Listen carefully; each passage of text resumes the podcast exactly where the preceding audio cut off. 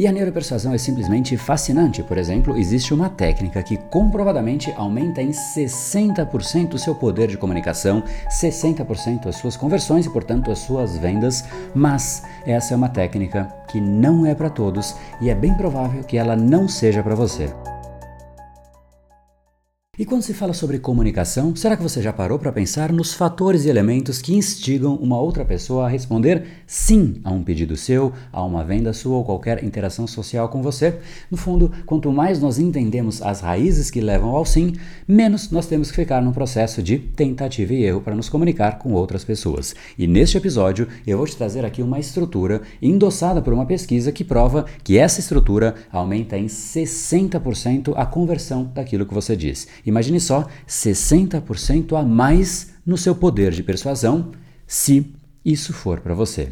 E olha só, não é só sobre aumentar o seu lucro, as suas vendas, e obviamente isso é importante, mas isso no mínimo vai te fazer conseguir atrair a atenção com muito mais intensidade em relação àquilo que você tem a dizer. E também fica até o final, porque é exatamente isso que eu vou te mostrar como você aplica na prática neste episódio de hoje. Mas antes de mais nada, por que isso é tão importante? Basicamente, saiba que a comunicação determina o seu nível de vida, não somente profissionalmente, mas também pessoalmente. Já houve épocas primitivas em que era a força física de alguém que determinava a importância social daquele indivíduo. Mas, hoje em dia, todos nós nos comunicamos.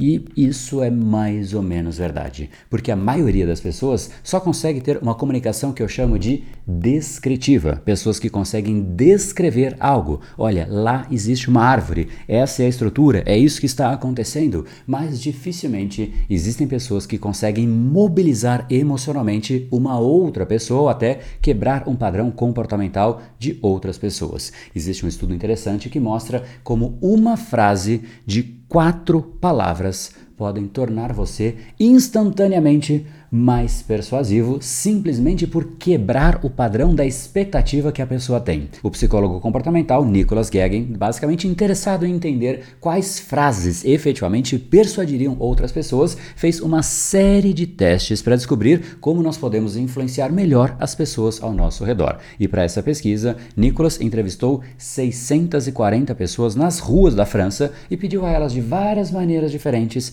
que elas fizessem uma doação para um hospital infantil. E a primeira abordagem foi quando ele pediu de uma forma mais direta que as pessoas apoiassem essa instituição de caridade e ele disse assim: Você provavelmente está interessado em organizações para crianças com problemas de saúde. Gostaria de saber se você poderia nos ajudar fazendo uma doação.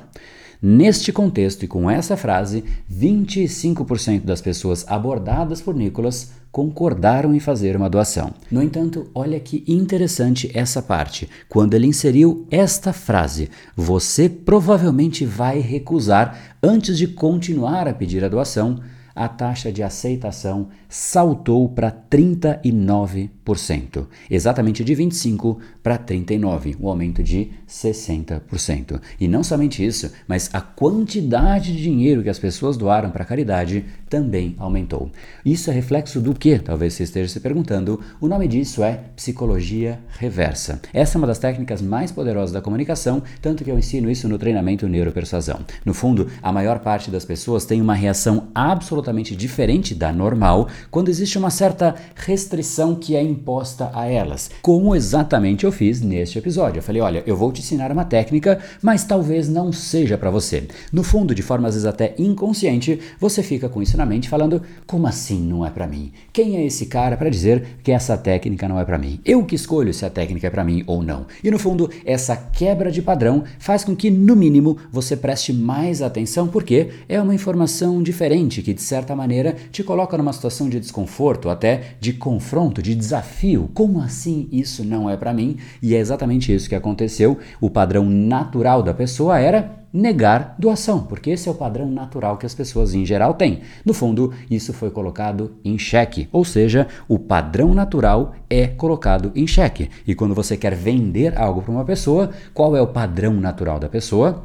É dizer não. Tanto que, para você conseguir uma venda, você às vezes tem que conseguir 99 nãos. Então, no fundo, se você consegue quebrar este padrão, você também eleva o seu poder de alterar a percepção que a pessoa tem, porque ela começa a agir de uma forma diferente, não mais pré-configurado, porque não é o padrão que ela conhecia, e isso faz no mínimo com que ela pense. Então, internamente, essa estrutura de comunicação é absolutamente benéfica porque traz a pessoa para um cenário diferente, um cenário de comunicação absolutamente diferente. E é por isso que eu quero fazer aqui uma certa visualização. Quero que você se lembre ou até se coloque numa situação em que você é colocado sob pressão. Alguém te pressiona para você tomar uma decisão. E não somente isso, existe ainda um ponto adicional. Pensa comigo quando alguém te faz uma certa pressão para que você decida, ou seja, decida agora porque eu quero que você me dê essa resposta ou está acabando. E pense no seu caso. Você gosta quando alguém te faz uma pressão para que você decida alguma coisa?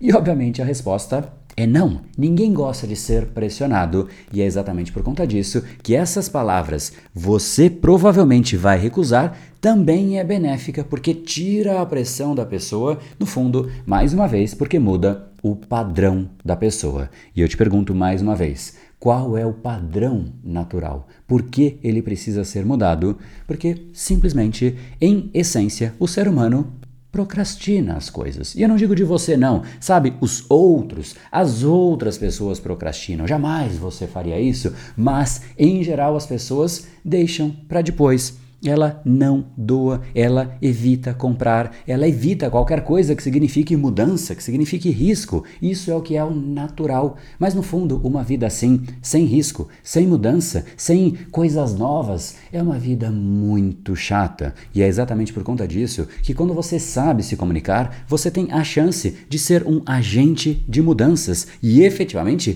trazer e proporcionar mudanças para as outras pessoas. E, portanto, mudanças são absolutamente benéficas, inclusive, se você quer uma mudança em você e quer dar um passo adiante para aprender mais sobre a neuropersuasão, então se inscreva no link que está aqui embaixo, neuropersuasão.com.br. Assim você participa de uma série de aulas gratuitas sobre a neuropersuasão, método que eu criei em 2014, exatamente para que você possa ativar o cérebro de outras pessoas, se tornar esse agente de mudança através de uma comunicação absolutamente diferente e não simplesmente induzindo a pessoa, insistindo ou até martelando. O exemplo de hoje é só um exemplo de como uma breve mudança na forma de se comunicar muda drasticamente tudo. Então, que tal brincar com isso no seu dia a dia? Vamos lá, vou dar alguns exemplos para que você comece a colocar em prática de uma forma mais lúdica. Então, o primeiro deles é ao invés de você pedir para o seu filho limpar o quarto, por exemplo, mude esse enquadramento. Coloque de uma forma através da psicologia reversa, dizendo, por exemplo: